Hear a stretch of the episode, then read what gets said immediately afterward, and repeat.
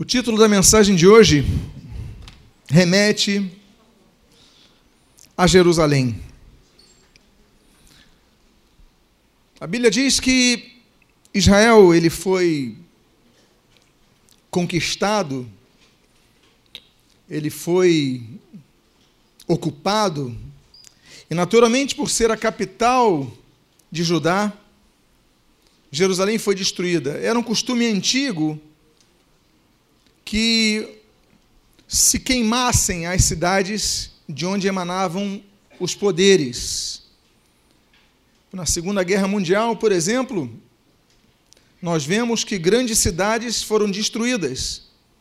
Algumas de maneira estratégica, como São Petersburgo, quando os alemães estavam invadindo a cidade, a estratégia do Marechal Sukhov, um grande comandante soviético, foi que naquele rigoroso inverno retirasse todos os habitantes daquela cidade, destruíssem todos os, os, os graneiros, os locais de grãos, os locais onde podiam fazer alimento, que eles poluíssem as águas, para que o exército alemão, quando chegasse naquela grande cidade, não tivesse suprimento. E foi uma estratégia que deu certo.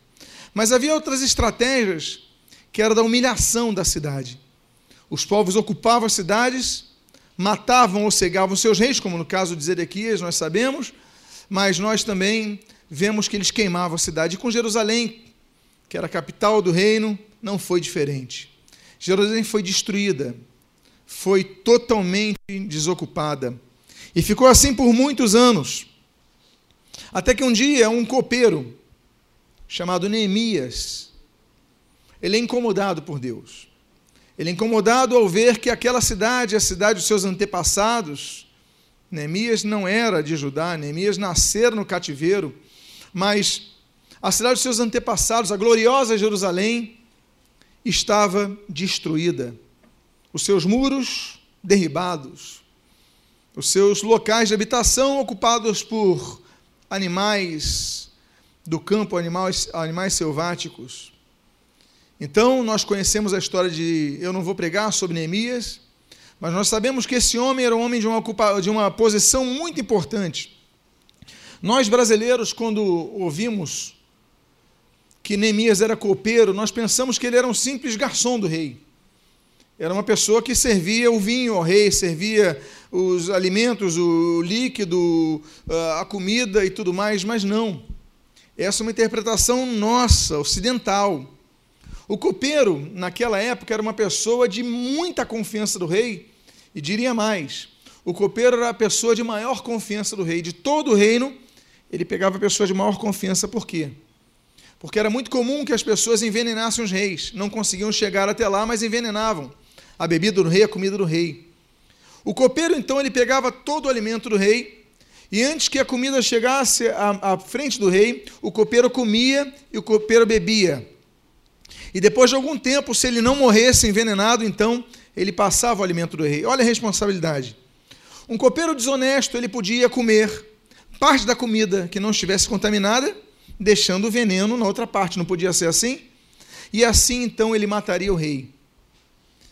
O copeiro, então, era uma pessoa que tinha uma grande responsabilidade de manter o rei vivo, então não podia ser qualquer um. Neemias, então, era um homem que tinha uma grande confiança do rei, do imperador. E quando ele volta para Jerusalém, é o homem que em 52 dias ele faz o que todo o povo não fez em 90 anos. Ele reedifica as muralhas de Jerusalém. Quando nós vamos a Jerusalém nos dias atuais, nós não encontramos 12 portas, como você está vendo. Nós encontramos menos portas, porque nós temos ocupações posteriores. Nós temos ocupação, por exemplo, dos otomanos. Nós temos a destruição dos muros que Neemias construiu e o reerguimento de outros muros. Então, com o reerguimento de novos muros, nós temos no novas portas. A porta de Jafa, a porta do Leão. Nós não vemos isso agora, mas nós vemos recentemente. Mas eu não quero falar das portas atuais de Jerusalém, algumas permanecem, poucas. Eu quero falar das doze portas de Jerusalém na época de Neemias. Eu quero falar das doze portas de Jerusalém que são reedificadas quando Neemias reedifica Jerusalém. E o que, que nós devemos aprender com as doze portas de Jerusalém? Na verdade, o que nos lembram as doze portas de Jerusalém? Se você um dia for a Jerusalém e olhar por uma daquelas portas, lembre-se dessa mensagem, porque cada uma das portas tem uma grande significância. Amém, queridos? Abra sua Bíblia então no livro de Neemias, não sairemos deste livro no dia de hoje. Eu começo com a primeira porta. A primeira porta que eu gostaria de mencionar, a primeira porta de Jerusalém, das doze portas que falaremos de hoje, está no capítulo número 12, versículo de número 39, na sua última parte. Diz a Bíblia: E pararam à porta da prisão. Matará é prisão. Em algumas versões está a porta da guarda, mas eu preferi botar o termo hebraico, a porta da prisão, do local onde as pessoas estão presas.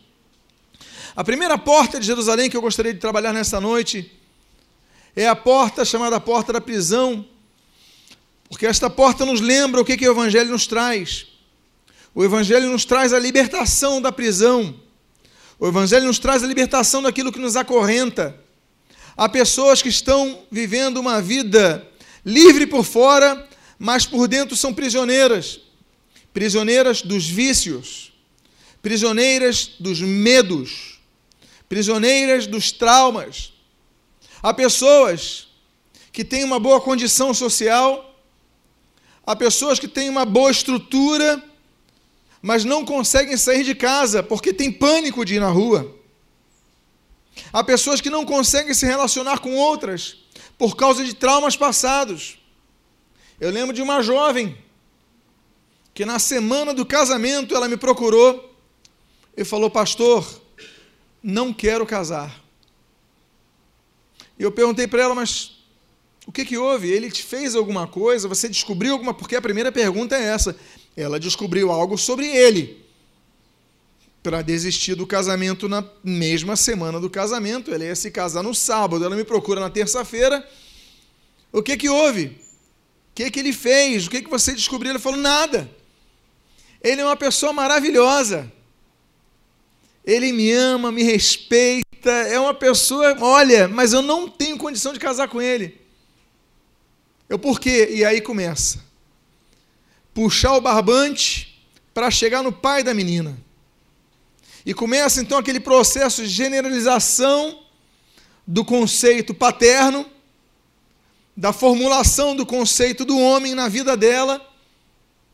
E naquele momento ela ficou com medo de se casar, abre aspas, abre aspas, com um pai de ter as mesmas decepções que teve com o pai em relação à sua mãe. Traumas. Era uma menina livre, bem empregada, com boa saúde, uma boa estrutura, mas ela era prisioneira de um trauma do passado. Há pessoas que vivem uma vida de máscaras. Na verdade, dizem que são felizes, sorriem para as pessoas que estão do lado, mas são pessoas que estão presas. E eu quero dizer uma coisa para vocês: que existe uma solução para a sua vida. A solução não sou eu, a solução não é homem nenhum, mulher nenhuma, a solução não é um tratamento, a solução é Jesus. Porque as portas de Jerusalém, elas tinham a porta da prisão que as pessoas, olha, ali as pessoas estão presas, mas por ali saíam as pessoas livres. Eu gosto muito do termo Jerusalém, Jerusalém, é, Jeru, legado, Shalem vem de Shalom, paz, o legado da paz, a cidade que tem por legado a paz. Olha que nome bonito. E as portas do legado da paz. Uma das portas é o legado que nos traz a libertação de Jesus. Jesus nos traz libertação de toda a prisão. Se você veio nesta noite aqui, se você está ouvindo essa mensagem, eu quero dizer para você: há solução para a sua vida. Não é mágica, é a presença de Jesus que transforma. Jesus pode mudar o seu cativeiro e te trazer libertação. Amém, queridos? Há uma segunda porta que eu gostaria de falar nesta noite. Qual é o nome da primeira porta? A porta da prisão. A segunda porta, que é reerguida por Neemias, nós lemos no capítulo número 3, vá para o capítulo número 3, versículo número 1.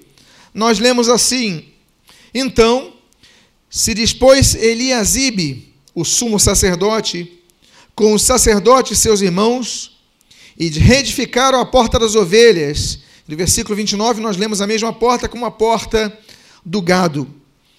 A segunda coisa que nos faz lembrar quanto às portas da cidade da paz é a porta das ovelhas, a porta do gado, a porta do rebanho. Aí depende da sua tradução. Essa porta nos lembra a importância de sermos ovelhas dentro de um redil. Essa porta nos lembra a importância de estarmos congregados em uma igreja. Vivemos um dia, hoje pregamos sobre isso pela manhã, vivemos um dia, vivemos uma época, vivemos uma era em que muitas pessoas que têm dificuldades, que tiveram dificuldades com a igreja, decepções com a igreja, desânimo com a igreja, elas não apenas deixam de congregar, como elas começam a atacar a igreja. Quase como se fosse uma desculpa: olha, eu não estou indo para a igreja por causa disso, mas não existe lugar nenhum em toda a história onde tenha sido mais vidas salvas do que a igreja, mais vidas reestruturadas do que na igreja, mais vidas levantadas do que na igreja. A igreja é uma bênção. Tanto é que a Bíblia diz em Hebreus, capítulo número 11: Não deixei de congregar-vos como fazem alguns. A Bíblia nos ensina, nos ordena não deixarmos de congregar. Quando a pessoa começa a deixar de congregar, ela começa a esfriar. Ela diz: Eu estou bem com Deus, mas começa a esfriar. Os seus atos começam a ser, você começa a receber outras influências. Você precisa estar alicerçado na casa de Deus. O local se chamava Porta das Ovelhas, porque ali passavam ovelhas. Ali não passava uma ovelha, ali passavam ovelhas por quê? Porque ovelhas andam em rebanho. Existe um pastor que cuidava das ovelhas, ele tinha ali aquele, aquele cajado, ele conduzia as ovelhas, então aquele local para entrar em Jerusalém, elas tinham que entrar juntas. Sempre com um pastor cuidando, uma direção. Eram várias ovelhas, eram vários apriscos, eram vários redis, mas sempre coletivamente. Quando estamos juntos, somos mais fortes. Quando nós estamos juntos, nós nos fortalecemos mutuamente. Nós temos falado muito sobre os grupos de vida, a importância, a beleza dos grupos de vida. Os grupos que se reúnem nos lares. É tão importante isso porque um dá força ao outro, um ora pelo outro, um, porque lá no mundo as pessoas vão lutar contra. Vão te ensinar coisas opostas à vontade de Deus, mas a igreja unida, um fortalece o outro, não deixa de se congregar a segunda porta do legado da paz, a segunda porta da cidade da paz, a segunda porta de Jerusalém, que nós vemos é a porta das ovelhas, que nos ensina a respeito do congregacionalismo, da comunhão. Precisamos uns dos outros. Olha, nós participamos da Santa Ceia do Senhor nesta noite. A Santa Ceia do Senhor nesta noite era foi um momento quando Jesus instituiu a Santa Ceia que Jesus chamou quantas pessoas para estarem com ele? Doze discípulos. Jesus, ele era seguido por multidões. Jesus, horas antes, ele entrar em Jerusalém, e a Bíblia diz, as pessoas chamam naquela semana, a Semana Santa, é, então, esse evento se dá na quinta-feira, mas no domingo anterior, chamam-se de domingo de ramos. Por quê? Porque as pessoas começam a colocar ramos, olha, bendito aquele que vem em nome do Senhor, etc e tal. As multidões aplaudiam Jesus, as multidões pediam Jesus, as multidões aclamavam Jesus, Jesus tinha multidões. Mas por que, que Jesus, na quinta-feira, não participa da, da ceia com todas as multidões? Porque ele só separa 12 pessoas que estavam no grupo pequeno dele. Porque é o grupo com as quais ele tinha relacionamento. Existem muitas igrejas. A igreja Nova Vida não é a única igreja do Senhor. A igreja Nova Vida não é a melhor igreja também, não. Existem muitas igrejas.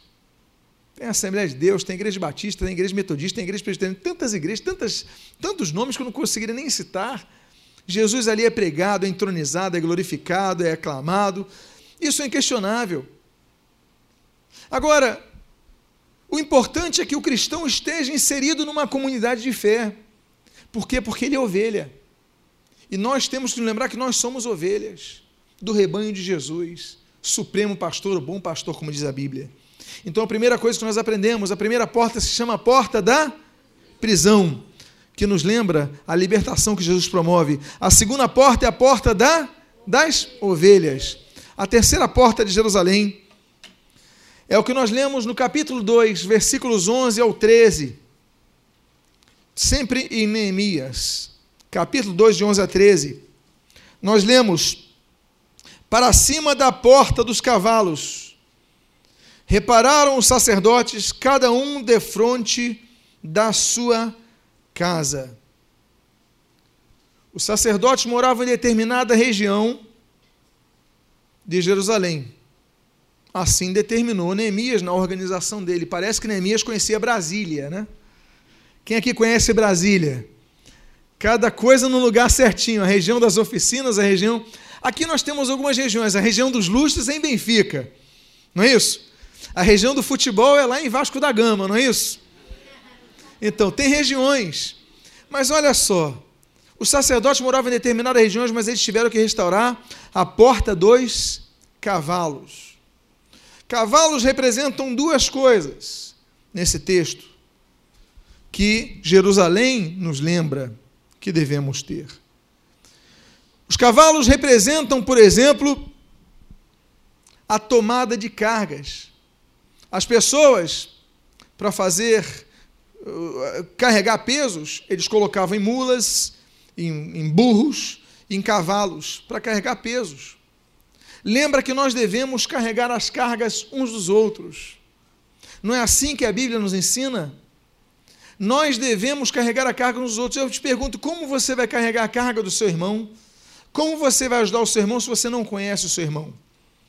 O nosso problema é que a igreja moderna, odiernamente, ela tem sido um auditório. As pessoas chegam no culto, louvam, ofertam, ouvem a palavra, sabem dos avisos e vão embora para suas casas. Mas nós temos falado, se relacione, se integre com jovens, vá no retiro, se integre nos grupos de vida, esteja na reunião de oração das mulheres. A igreja tem vários setores. E você não pode ficar separado. Thomas Mann dizia que o homem é como uma ilha. Não, não podemos ser, nós devemos ser pessoas integradas. Devemos então nos relacionar. A importância dos grupos de vida. Você está lá, você conversa, você se relaciona, você se abre, você chora uns com os outros e você também dá a oportunidade das pessoas saberem o teu problema. O que, que o outro vai fazer? Eu vou carregar a carga contigo. Olha, você está passando dificuldade? Vamos te ajudar. De alguma forma, eu conheço alguém, eu faço isso, a gente faz aquilo, eu dou carona para você. Isso é ser igreja. Porque nós confundimos igreja com auditório. Auditório a gente vai, assiste e vai embora. Mas nós não aqui, em primeiro lugar, uma expressão errada que nós evangélicos usamos. Eu vou assistir um culto. Isso é errado. É uma expressão errada porque você não vai assistir um culto, você vai prestar um culto. Você vai oferecer um culto, você não vai assistir, porque se você assistir, você não está dentro dele. Você está assistindo o culto, não, eu quero participar do culto, eu quero cultuar a Deus, eu quero louvar a Deus, eu quero e viver a palavra que eu ouço. Então não vamos assistir cultos, vamos prestar cultos a Deus. Mas como nós prestamos cultos a Deus? Prestar cultos a Deus não é uma ação vertical. O horizonte de, da ação do culto a Deus é horizontal, não é meramente vertical. Jesus ele falou que nós devemos amar ao próximo. O que é amar ao próximo? É uma postura horizontal, não é uma postura vertical. Há pessoas que apenas oram a Deus e falam, eu estou fazendo o que Ele quer. Não. Deus quer ações práticas. Mudanças na nossa vida, mudanças na nossa família, mudanças na nossa sociedade, mudança no meio onde nós estamos. A Bíblia diz porta dos cavalos, porque os cavalos carregavam as cargas. E nós temos uma segunda coisa a respeito dos cavalos que nós aprendemos. Eu falei que tem dois significados. O primeiro é o animal que carrega as cargas. Mas o segundo significado, que é um significado belíssimo, é que os cavalos são animais que, diante de obstáculos, eles pulam por cima, eles não param. Essa é a diferença do cavalo para a mula, por exemplo. A mula, ela vê uma poça d'água, ela para. Não sei se vocês já viram alguma cena do sujeito tentando puxar o burro, a mula, e ele não consegue porque ela empaca. Mas o cavalo, olha aqueles obstáculos, o que o cavalo faz? Ele pula, ele não para. Nós devemos aprender com os cavalos e a porta dos cavalos, que é uma das doze portas de Jerusalém reerguidas por Neemias, que há obstáculos que vão surgir em nossas vidas. Eu tenho obstáculos. Todos nós temos obstáculos. O problema não são os obstáculos. O problema é o que nós fazemos diante dos obstáculos. Se nós paramos diante deles ou se nós prosseguimos. Volta a falar dos traumas. Você teve um trauma, você procurou emprego e recebeu um não. Aí você foi no segundo local, tem uma entrevista de emprego, recebeu um não. Foi no terceiro, recebeu um não. No dia seguinte você fala: Não vou sair de casa, porque não vai adiantar. O que, que aconteceu contigo? O que aconteceu contigo é que você, diante dos obstáculos, você parou, você empacou e você desistiu. Mas a porta dos cavalos nos lembra que nós devemos respirar, olhar e pular por sobre os obstáculos. As tuas derrotas, porque sim, podemos ter derrotas, mas as tuas derrotas devem ser expressões das lições que Deus tem a nos ensinar para que possamos superá-las. As dificuldades existem, existem, mas você pode pular por elas. Lembre-se dos cavalos, a porta dos cavalos. Diga à pessoa que está do seu lado: não desista dos seus sonhos. Pode falar para essa pessoa. Salte sobre eles como um cavalo.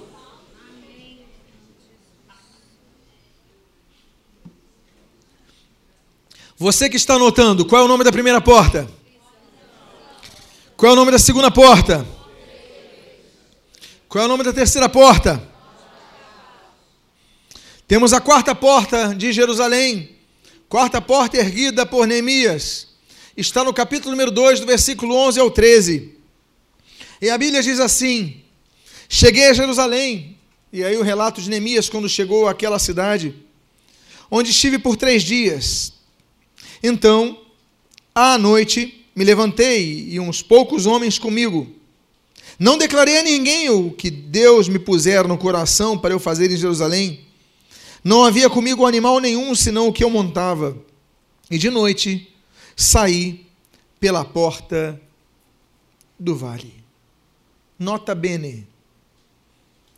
Neemias, ele declara que estava três dias dentro de Jerusalém. Aí ele falou que chega à noite, não avisou para ninguém. Ele pegou o cavalo dele e diz a Bíblia que ele saiu pela porta do vale. Quem já foi a Jerusalém sabe que Jerusalém é, fica numa região alta. Jerusalém, por exemplo, a diferença de temperatura de Jerusalém para Tel Aviv geralmente é 4 graus, 5 graus. É como se você estivesse subindo a serra de Petrópolis, Teresópolis. É um modelo que a gente tem comparativo aqui em relação à costa do Mediterrâneo. Só que Jerusalém, a cidade antiga de Jerusalém, dentro dessa parte alta, fica numa colinazinha maior, uma parte um pouquinho mais alta. Aí você então vê Jerusalém, de onde você está na cidade da cidade nova, você olha para cima, você vê ali a parte de cima, aquela cidade antiga em Jerusalém. Portanto, se ela fica no alto, quando você sai dela, você se depara com uma descida, você vai para um vale. Essa porta do vale, que Neemias, pela qual, através da qual Neemias sai, representa quando nós saímos do local do conforto o local da segurança, o local da paz, Jerusalém, né? então legado da paz. Quando nós saímos do local de paz, a zona de conforto, nós vamos para o vale. As grandes batalhas da humanidade aconteceram nos vales, não aconteciam nas montanhas. Porque as montanhas eram local de esconderijo, as montanhas eram local de suprimento, as montanhas eram local de visualização. Ninguém ia subir a montanha para ter um exército já montado lá em cima. Eles atacavam nos vales. A Bíblia diz, por exemplo, sobre a batalha do Armagedon, o vale do Megido, um grande vale, você vê ali do Monte Carmelo, onde, por exemplo, Elias enfrentou os Baalins. Você olha aquele vale enorme, o vale do Armagedon. O vale é um local onde acontecem as batalhas. Mas as batalhas acontecem, como nós lemos em Neemias, quando ele sai de Jerusalém. É fácil ser crente aqui na igreja. É fácil, muito fácil, louvar a Deus, levantar seus braços, adorar Jesus no meio do louvor, no culto. Não é verdade? Agora, vá louvar a Deus no meio da perseguição. Vá louvar a Deus no meio de um problema familiar.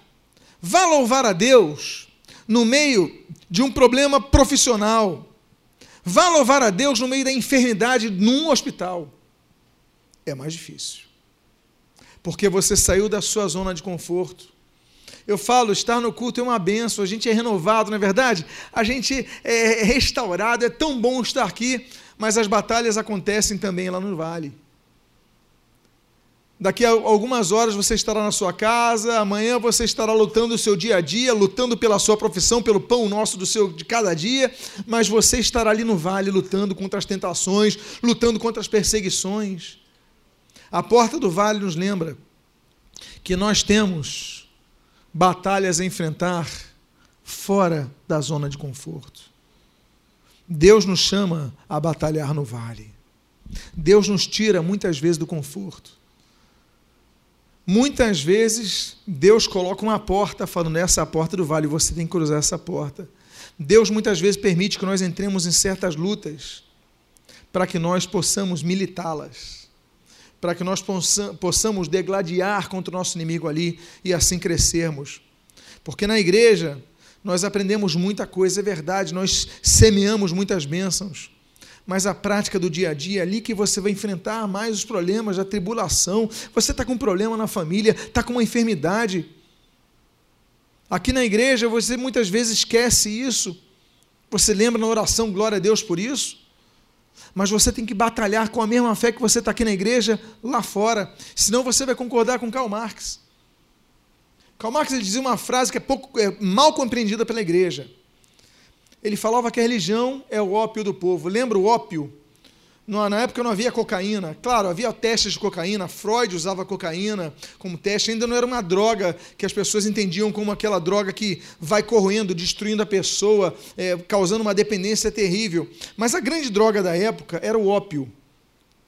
E o ópio a pessoa então injetava, injetava na veia o ópio, e a pessoa ficava desacordada. Ela saía da realidade. Marx, ele quando vai usar o conceito de que a religião é o ópio do povo, ainda que muitas vezes as pessoas condenem essa afirmativa dele, eu sou, eu sou obrigado a concordar com ele. Porque muitas vezes nós usamos a religião como uma forma de esquecer a realidade que nós estamos enfrentando. Então, muitas vezes, Karl Marx tem razão. Porque nós não podemos esquecer a realidade. Nós saímos do culto e nós procuramos esquecer os problemas, nós temos que enfrentar os problemas. Até porque nós devemos enfrentar os problemas para que possamos superar os problemas. Não, eu vou ficar orando 24 horas por emprego, você tem que orar, mas você tem que buscar um emprego.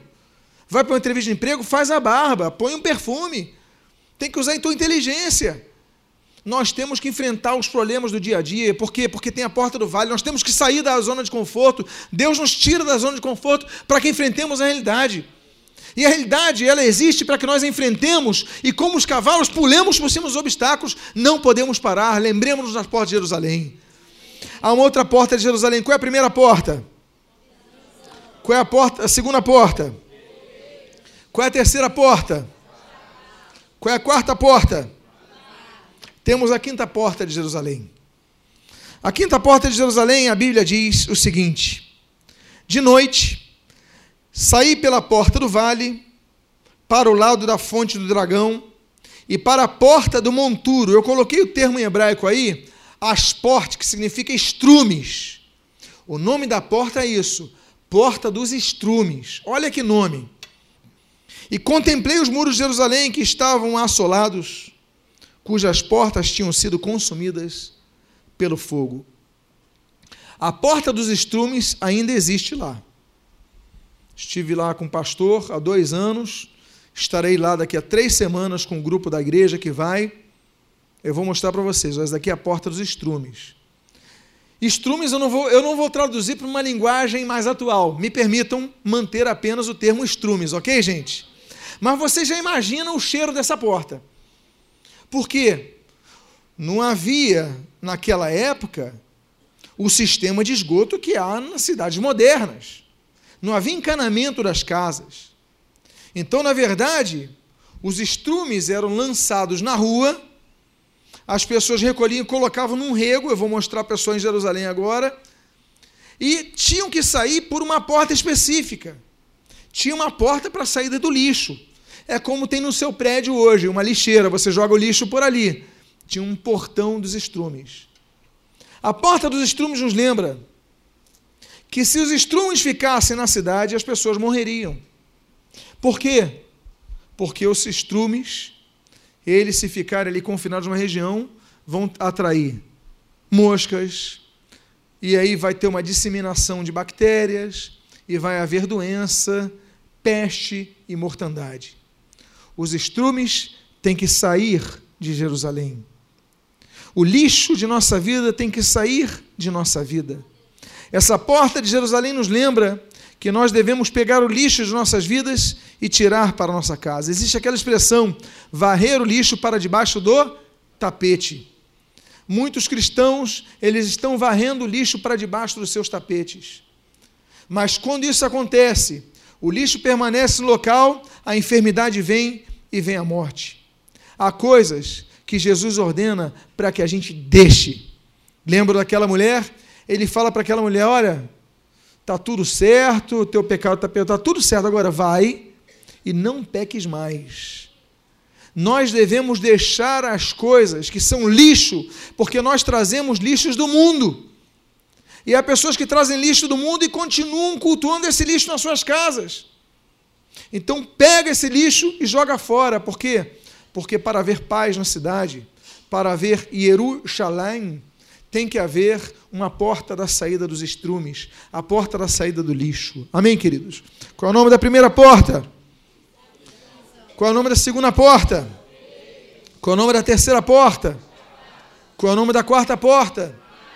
Muito, vocês estão de parabéns, hein? Tem gente que, olha, eu estou vendo que tem gente que não olha para o papel. Que memória você tem? Um dia eu vou ter uma memória como a sua. Diga para a pessoa que está ao seu lado, um dia eu vou ter uma memória como a sua. A quinta porta. Eu distraí vocês para ver se eu quebrava. Monturo, estrumes, muito bem. Temos a sexta porta de Jerusalém. A sexta porta de Jerusalém nós lemos: Passei à porta da fonte e ao açude do rei, mas não havia lugar por onde passasse o animal que eu montava. A porta da fonte é uma porta pequena. Ele diz que não havia como ele passar naquele local. Isso me lembra a igreja de Belém. A igreja de Belém, nessa viagem que nós vamos fazer aqui há três semanas para Israel, nós vamos passar por Belém. É a igreja da Natividade. É uma igreja construída em Belém, onde Jesus nasceu. Ele esteve lá, ela esteve lá, ela esteve lá. Alguns irmãos estiveram comigo da última vez. Tem uma característica que vocês lembram dessa igreja, não tem? Vocês lembram qual? A igreja da atividade, você entra na igreja, ela, é, ela, é, ela é, tem um pé direito alto, aquelas igrejas antigas, bonitas, altas. Mas para você entrar, a altura da porta é aproximadamente essa altura daqui. Bate no meu ombro a porta. Você sabia disso? A igreja é enorme, mas a porta bate no meu ombro. Você vê que colocaram tijolos antigos, são pedras antigas, porque na verdade a entrada era grande. Mas a pergunta é: por que, que colocaram na igreja de Belém você sempre fala, fala da igreja de Belém. Por que colocaram uma porta que vai na altura do meu até se bobear até mais baixo? Porque para entrar, eu tenho que fazer assim. Sabe por que, que eles fizeram isso? Porque eles entenderam o seguinte: os cristãos antigos entenderam o seguinte: nesse local Jesus nasceu. E para alguém conhecer o local onde Jesus nasceu, todo mundo é obrigado a se prostrar para entrar no local onde Jesus nasceu. Olha que coisa bonita. Que significado bonito. É uma igreja, volta a dizer, é alta, é grande. Luciana teve lá, mas nós tivemos que nos encurvar. Local pequeno. A Bíblia diz que ele não tinha como passar com o cavalo dele, provavelmente era o cavalo, animal que ele montava. Ou seja, ele tem que descer do cavalo para entrar naquela porta da fonte, porque a fonte representa o Espírito Santo. O Espírito Santo a Bíblia diz, Jesus falou, aquele que crê em mim, do seu interior fluirão rios de água viva. Ele estava falando do que? Do Espírito Santo. Ele estava falando dessa fonte inesgotável que nós temos, mas que muitos não buscam. A presença do Espírito Santo, o poder do Espírito Santo, a ousadia do Espírito Santo, os dons do Espírito Santo, é tanta riqueza que o Espírito Santo Deus tem, mas muitos não procuram. É o que para muitos não estão enxergando. A porta da fonte, a presença do Espírito Santo é o que deve ser buscada. Você tem que se abaixar, você tem que procurar com cuidado, mas você tem que procurar com afinco, que nós temos que buscar essa fonte. Amém, queridos? Esta é a sexta porta. A sétima porta de Jerusalém é a porta, a Bíblia diz em Neemias capítulo 12, versículo 38 o seguinte: O segundo coro ia em frente, e eu após ele. Metade do povo ia por cima do muro, desde a torre dos fornos até o muro, ao muro largo, e desde a porta de Efraim. Efraim é um termo hebraico. Efraim significa duplamente frutífero. Essa porta nos lembra a nossa função. Jesus ele não nos chamou para darmos folhas. Jesus, ele nos chamou para darmos frutos. A nossa função não é apenas termos galhos, folhas ou um belo tronco. Alicerçados numa boa raiz, necessariamente nós temos que dar bons frutos. Eu digo, não frutos, bons frutos. Lembre-se de João capítulo de número 15. Jesus espera que nós venhamos a dar bons frutos. Mas esse texto nos remete, nos lembra o que Jesus fala em Mateus 25, quando ele fala da parábola dos talentos. Aí o sujeito recebe, cinco multiplica, recebe, multiplica, recebe um, e não multiplica, ele guarda. Nós devemos pegar o que Deus nos deu e multiplicarmos ao Senhor. Nós temos que multiplicar nossos dons e talentos, temos que nos envolver para isso. Não aceite ser um crente de banco. Se envolva cada vez mais. Hoje eu tive uma conversa com o irmão da igreja e ele falou uma coisa tão maravilhosa. Eu falei, eu quero envolver mais. Eu, no meu espírito, eu falei, glória a Deus. Tem que ser o espírito da igreja. Nos envolvermos mais, trabalharmos mais, servirmos mais, porque é espaço para todos trabalharem. A igreja não é um pastor. A igreja não pode ser centralizada numa pessoa, o culto a uma pessoa, a personalidade. Não, a igreja somos todos nós. Eu sou parte da engrenagem, mas você também é. E assim como você depende de mim, eu dependo de você. Somos todos da mesma engrenagem. A Santa Ceia, Jesus podia ter feito sozinho, mas ele chama doze. Cada um tem uma participação. Aí um vai lá buscar os elementos, outro vai buscar o animal, outro vai lá buscar. Cada um tem uma função. O Espírito Santo é distribuído à igreja, distribui, perdão, à igreja os seus dons espirituais, conforme lhe apraz. Ele escolhe cada um. Tem dons que eu tenho, você não tem, mas tem dons que você tem, eu não tenho. Eu dependo de você, a igreja depende de nós, dependemos uns dos outros. Isso é a igreja. Nós lemos esse texto, a porta de Efraim. É a porta duplamente frutífera, por quê? Porque eu tenho que frutificar. Eu não posso aceitar que 2017 seja o mesmo que 2016 ou 2015, eu tenho que fazer mais coisas. Nós temos que fazer mais coisas. Há pessoas que andam na contramão. Há pessoas que não querem fazer mais nada. Nós temos que multiplicar, desenvolver. Temos coisa a fazer. Então, meus amados irmãos, o legado de Jerusalém, o legado da paz da cidade de Jerusalém nos mostra que essa sétima porta é a porta que Deus espera que nós sejamos duplamente frutíferos. A oitava porta em Jerusalém, que aqui está em Neemias, capítulo número 3, versículo 6. A porta diz assim: Joiada, filho de Pazéia, e Mesulão, filho de Besodias, repararam a porta velha. E diz a Bíblia: colocaram-lhe as vigas e lhe assentaram as portas com os seus ferrolhos e trancos. A próxima porta, a oitava porta, é a porta velha. Não velha no sentido de desgastada, mas velha no sentido de antiguidade. Eu preferiria, se fosse tradutor, de escrever aqui porta antiga, porque está falando da antiguidade da porta. Há coisas, há crises que a igreja está vivendo, que se dão por falta das coisas antigas, da palavra de Deus. Há pessoas que estão trocando a doutrina bíblica por bate-papo.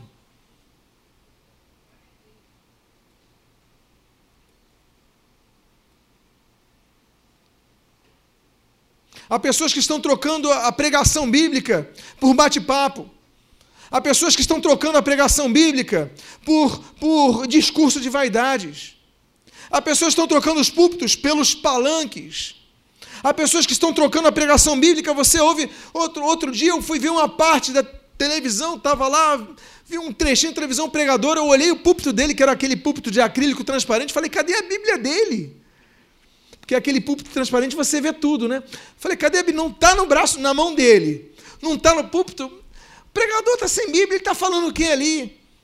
Nós temos que pregar a Bíblia, a palavra de Deus. Você vai na televisão, você ouve cada absurdo de pessoas dizem pastores, dizem apóstolos, dizem-se bispos, dizem-se tantas coisas. Mas eles pregam, usam um texto bíblico, não voltam ao texto bíblico, não falam da Bíblia. São pregadores sem Bíblia, tem a Bíblia só objeto, mas não pregam ela, não falam dela. A Bíblia existe para ser lida, para ser vivida, para ser estudada, para ser pregada. Eu não estou aqui gastando 40 minutos, 50 minutos do teu tempo para falar do que eu acho. Eu estou lendo a Bíblia e passando a Bíblia para vocês. E toda hora volta ao texto bíblico. Por quê? Porque eu não estou para falar de mim, estou falando da Bíblia, o que a Bíblia diz. Então ele fala tem uma porta antiga, nós não podemos esquecer as coisas fundamentais, as coisas mais antigas, não podemos remover esses marcos. Nós temos que sempre voltar à palavra de Deus. Nós sempre temos que voltar à palavra, porque existem igrejas que a pregação é cinco minutos, que tem um louvor de duas horas. Aí deixa cinco minutos para uma pregação. Há igrejas, eu não tenho nada contra oração mas oram, oram, oram e dão um minuto de pregação bíblica. Há igrejas que têm trabalhos maravilhosos, mas a Bíblia é legada a último plano. Alguns dos membros mais antigos dessa igreja já sabem, mas eu falo para os novos que não sabem. Se você reparar essa plataforma onde fica o púlpito, você vai notar que aqui existe uma, uma, uma, um, um adicional, um dente para frente notam que existe um para frente. Por quê? Porque isso significa assim: todo mundo estiver na plataforma, o pessoal do louvor, o pessoal da oração, o pessoal da administração, o pessoal. Todos que servem nesse altar, eles têm uma importância. Mas a Bíblia, esse livro maravilhoso que está aqui, ele está na frente de todos nós. Ele fica à frente. Por quê? Porque essa igreja tem que ser uma igreja bíblica. É incoerente dizer que tem que ser uma igreja bíblica, por quê? Porque hoje em dia existem igrejas que não são bíblicas. São cultos à personalidade dos seus líderes. E olha, importa que ele cresça e eu diminua. Esse é o princípio. Porta antiga, porta velha, não podemos esquecer isso. Há uma nona porta de Jerusalém. A nona porta de Jerusalém diz assim: E os servos do templo que habitavam em Ofel até de frente da porta das águas, para o oriente e até a torre alta. A nona porta de Jerusalém é a porta das águas. Eu falei do Espírito Santo, mas eu quero agora usar o exemplo de Ezequiel 37. Quando ele fala do rio de Deus, que ele vai se lançando cada vez mais profundidade. As águas representam várias coisas na Bíblia, mas eu vou destacar duas apenas. Uma das coisas que as águas representam são o mundo, este mar, este mundo. A Bíblia fala, por exemplo, quando nós estudarmos escatologia, estou dando uma série de princípios de autoridade pela manhã, às 10h30. Quando acabar, eu vou dar escatologia, às 10h30. A Bíblia fala sobre o surgimento de duas bestas. Uma besta vem do mar, outra besta vem da terra. A terra é um dos nomes em hebraico é Eretz, que é uma das formas que os judeus chamam a terra de Israel. Eretz Israel, a terra de Israel. Então nós sabemos que uma das bestas virá de Israel, será um judeu, será um israelita. Essa é a besta que vem da terra. A besta que vem do mar, nós sabemos que será uma pessoa que surgirá não de Israel, do povo de Israel, não será judeu, mas será um grande líder mundial que vai surgir entre as outras nações, que vem do mar. O mar representa o mundo. O mar representa as nações. E nós então temos que entender que a igreja é chamada para anunciar o reino de Deus em todas as nações. Jesus ele nos ensinou isso. Olha, ide por todo mundo e pregai o evangelho a quem? A toda a criatura. Ele fala para esperar em Jerusalém até que fossem revestidos do alto, Atos capítulo 1, versículo 8. Mas ele falou: vocês vão receber poder e vocês vão ser minhas testemunhas onde? Jerusalém, Judeia, Samaria e confins da terra. A nossa obrigação é evangelizar. A porta das águas nos lembra que nós temos que abrir a porta e olhar para esse mundo que precisa do evangelho. Nós temos que ir, nós temos que pregar, nós temos que anunciar o reino. Mas essa porta também representa um outro tipo de mar. O mar, como eu citei aqui de Ezequiel 37, naquela visão que ele tem daquele rio, é o mar onde nós nos aprofundamos buscando mais de Deus. Esse ano voltaremos para o nosso retiro de impacto. É, um, é muito maravilhoso o que acontece ali. A gente separa dois dias e meio para buscar mais a presença de Deus, nos aprofundarmos a Deus, porque o dia a dia nós temos tantas interferências. Nós temos tantas preocupações, muitas vezes a gente não busca Deus, nossa oração é rápida, nossa oração é mecânica, nós, a gente não para para buscar a presença de Deus. Meus amados irmãos, nós devemos nos lançar nesse mar profundo de Deus. Um dia perguntaram o que era o Pentecostes, o que é ser cheio do Espírito. E eu dou um exemplo para vocês, porque nós já temos o Espírito Santo, o Espírito Santo foi derramado sobre a terra, mas o que é ser cheio do Espírito? Eu pego como exemplo um copo de vidro. E você pega esse copo de vidro e você joga no meio do oceano. Ele cai no meio do oceano, fica lá embaixo. E o que, que tem dentro do copo nesse momento, quando ele cai no oceano? O que está dentro do copo? Água. Só que vai passando o tempo e vai entrando um pouquinho de areia no copo, e vai passando o tempo, entra um pouco mais de areia e passa-se o tempo, e daqui a pouco esse copo está cheio de areia do mar. O que é buscar a profundidade de Deus? O que é encher-se do Espírito? É quando nós pegamos a nossa mão e começamos a tirar a areia que está dentro desse copo. O que, que vai acontecer no fundo do oceano se eu colocar minha mão e tirar a areia do copo? Ele vai se encher de água. Eu vou me encher novamente da presença de Deus. Vou sentir mais aquela paz que eu senti, não sinto mais. Vou sentir mais aquela unção que eu não sinto mais. Mas para isso eu tenho que tirar areia de dentro desse copo. É a porta das águas. Precisamos mergulhar na presença de Deus. Precisamos buscar mais a Deus, mais do que um domingo à noite, mais do que um domingo de manhã, mais do que uma quarta-feira, devemos buscar a Deus em todo o tempo. Há uma décima porta em Jerusalém. A décima porta é a que nós lemos aí no capítulo 3, versículo 29. A Bíblia diz: Depois deles reparou Zadok, filho de Imer, de frente de sua casa, e depois dele Semaías, filho de Secanias, guarda da porta oriental. Quando nós fomos a Jerusalém, nós estávamos, eu podia ter colocado a foto, falhei porque esqueci de colocar a foto. Mas os que, os que têm ido nessas viagens comigo, nós estávamos no Monte das Oliveiras.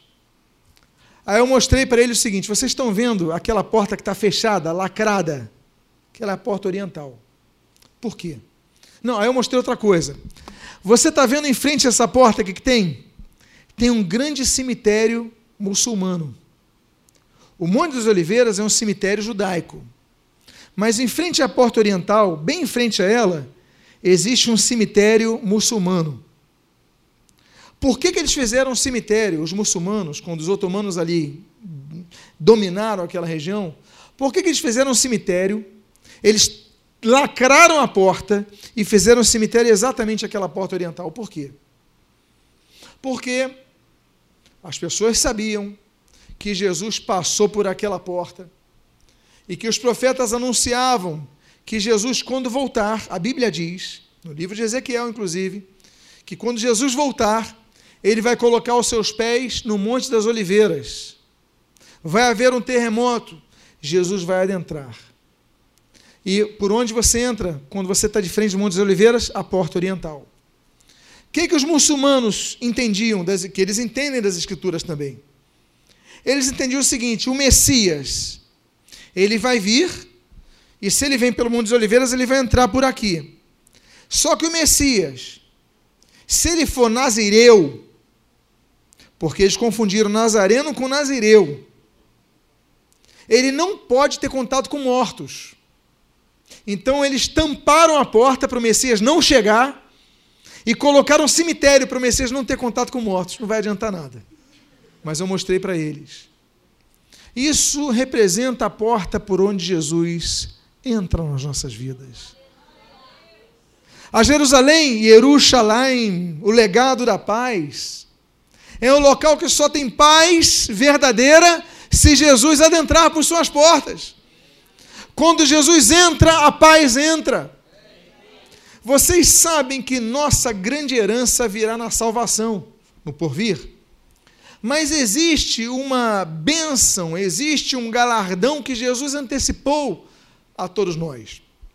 Ele disse para os discípulos: Deixo-vos a paz, a minha paz vou lá dou, não vou lá dou como a dá o mundo. Jesus, então, nos distribuiu algo que ninguém pode ter, a paz que é do Senhor.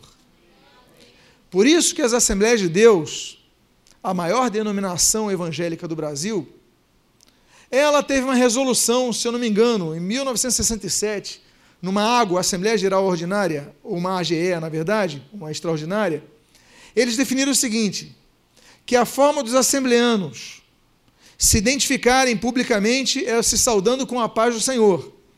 Naturalmente, evangélicos de outras denominações assimilaram esse costume assembleano, essa prática assembleana, e também se saúdam com a paz do Senhor, não há problema nenhum. O fato é que Jesus ele falou o seguinte: Eu deixo a minha paz, eu vou, eu vos dou a paz, não como a mundo dá, por quê? Quem estuda nos colégios militares, ele entende o conceito de paz como de von Clausewitz, que ele dizia o seguinte: paz é ausência de guerra. Mas o conceito de Jesus é diferente. Porque o conceito de Jesus é que a paz ela existe até quando nós estamos no meio da guerra. É uma paz que ninguém pode tirar. Eu antigamente tomava um cafezinho ali no shopping Guatemi. Tinha um café que eu sempre tomava ali. Eu já contei essa história aqui, eu não sei quantos já ouviram, mas os que não ouviram eu conto aqui novamente. E tinha um rapaz que sempre servia o cafezinho. Uma vez eu ouvi ele cantarolando no corinho. E aí, como eu sempre servia, era servido por ele, eu falei assim: Você é meu irmão, né? Ah, é, é com a igreja e tal, tudo bem e tal. Pronto, nos identificamos como irmãos na fé. Tá bom. E aí vai, você vai ganhando intimidade com a pessoa. E teve um dia que eu cheguei lá, estou chegando, cheio de gente perto. Ele. E aí, pastor, tudo na paz? Bem alto, meio do shopping. Aí eu falei assim: negativo, tudo na guerra. Ele estava no café, ele até caiu assim, aquele cremezinho no café, ele até tremeu. Que ele falou: tudo na paz, pastor? Eu falei: não, tudo na guerra. Ele levou um susto. Aí ele ficou calado. Eu, eu falei: tudo na guerra, mas com a paz. Porque eu só paro a minha guerra quando estiver no céu, meu querido. Então, eu não estou tudo na paz, eu estou tudo na guerra, mas eu tenho a paz na guerra. A diferença do cristão é essa. Nós temos paz no meio da guerra. No meio da tribulação nós clamamos ao Senhor, por quê? Porque na nossa Jerusalém nós temos a porta oriental. Jesus entra na nossa vida. Ainda que eu esteja no vale da sombra da morte, não é isso que diz o salmista no Salmo 23? Mal nenhum temerei, por quê? Porque eu sou bom? Porque eu sou corajoso? Porque eu sou forte? Não, mal nenhum temerei, por quê? Tu estás comigo. O que faz a diferença é a presença de Jesus. Penúltima porta que eu gostaria de destacar nesta noite. Quantos estão sendo abençoados com essa palavra em relação às portas de Jerusalém? Então nós temos mais duas portas. A próxima porta é que nós lemos em Neemias capítulo 3, versículo 31. A Bíblia diz: Depois dele reparou Malquias, filho de um, de um Orives, até a casa dos servos do templo dos mercadores, de frente da porta da guarda, até o eirado da esquina. A porta da guarda nos faz lembrar a vigilância que nós devemos ter. Havia uma porta onde ficavam os guardas, ficavam os bata ficava o batalhão, era a porta mais suscetível às invasões, era a porta mais fácil de um exército invadir, era a porta mais fácil de vir o inimigo. Então havia a porta da guarda. Então eles ficavam ali, ali ficava um equipamento maior do que nas outras portas. A nossa vida tem que ter portas por onde Jesus entra. Mas ainda que Jesus esteja presente, nós podemos ser tentados. Ainda que Jesus esteja presencialmente ao nosso lado, como aconteceu com Pedro, nós podemos ser inclusive usados pelo diabo. Não é isso que ele falou para Pedro? Pedro estava do lado de Jesus e Jesus falou assim: Arreda-te de mim, o quê? Ele falou para quem? Para Pedro que estava do lado de Jesus, comendo com Jesus, convivendo com Jesus, dormindo ao lado de Jesus, mas Satanás estava usando ele, Jesus presente. Jesus estava presente quando Judas o traiu. Jesus estava e Judas deu um beijo, toque físico em Jesus. Por quê? Porque ter Jesus, a presença de Jesus é um privilégio maravilhoso. Mas ainda assim somos tentados pelo diabo. Por isso que eu falei da porta oriental, mas depois eu coloquei a porta da guarda. Por quê?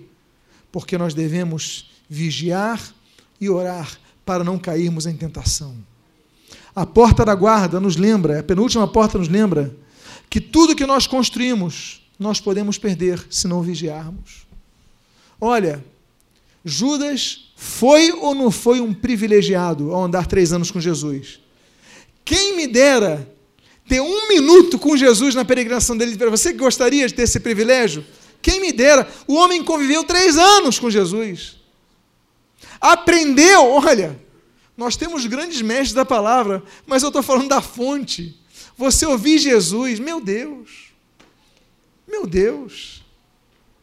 Há muitas coisas que Jesus ensinou, Lucas fala que não couberam, não, foram escritas.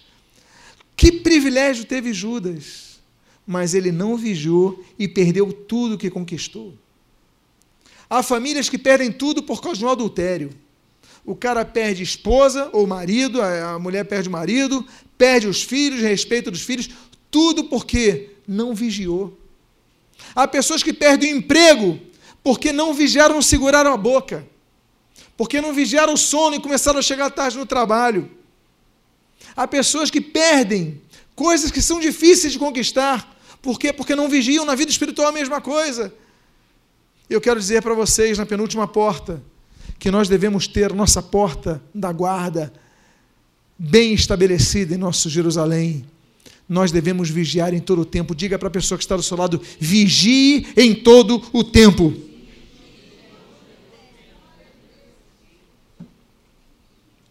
E a última porta. É uma pena, não é verdade? Quem dera tivéssemos 30 portas em Jerusalém. Mas são apenas 12, então vou ter que concluir com essa. Alguém consegue me dizer as 11 portas? Vamos tentar? Você pode escrever, você leu. Qual é a primeira? Segunda? Terceira? Quarta? Quinta? Sexta? Sétima?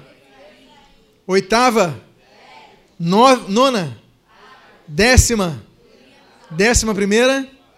Vocês estão de parabéns. Dá um aplauso para a pessoa que está do seu lado, ela merece. Está de parabéns. Tudo bem que dessa vez você leu, viu? Mas está de parabéns, porque você escreveu. O objetivo é que você sempre confira na sua casa o que é pregado aqui. Amém, queridos? Se eu cometer um erro, você vai lá e corrige e pronto. Mas a última porta.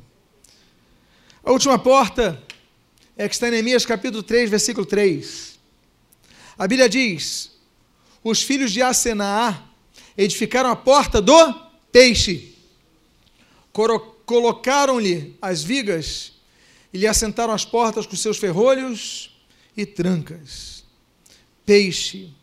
Jesus, ele nos chamou, e quando ele chamou aqueles pescadores, ele falou o seguinte: olha, não, eu não estou chamando vocês mais para pescarem peixes aqui no mar da Galileia. Não.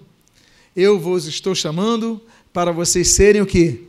Pescadores de homens. Evangelização. A nossa função é evangelizar.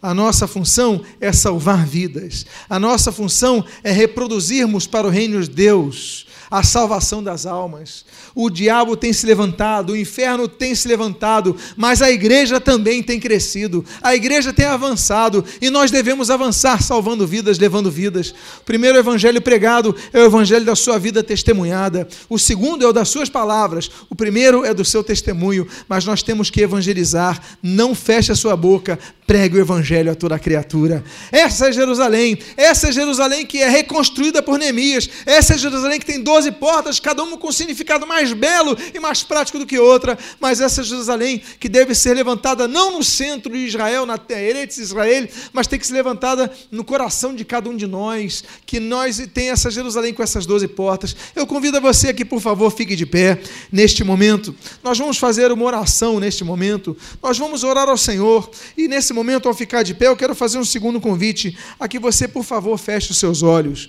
Eu quero fazer um convite muito especial a você que veio aqui nesta noite.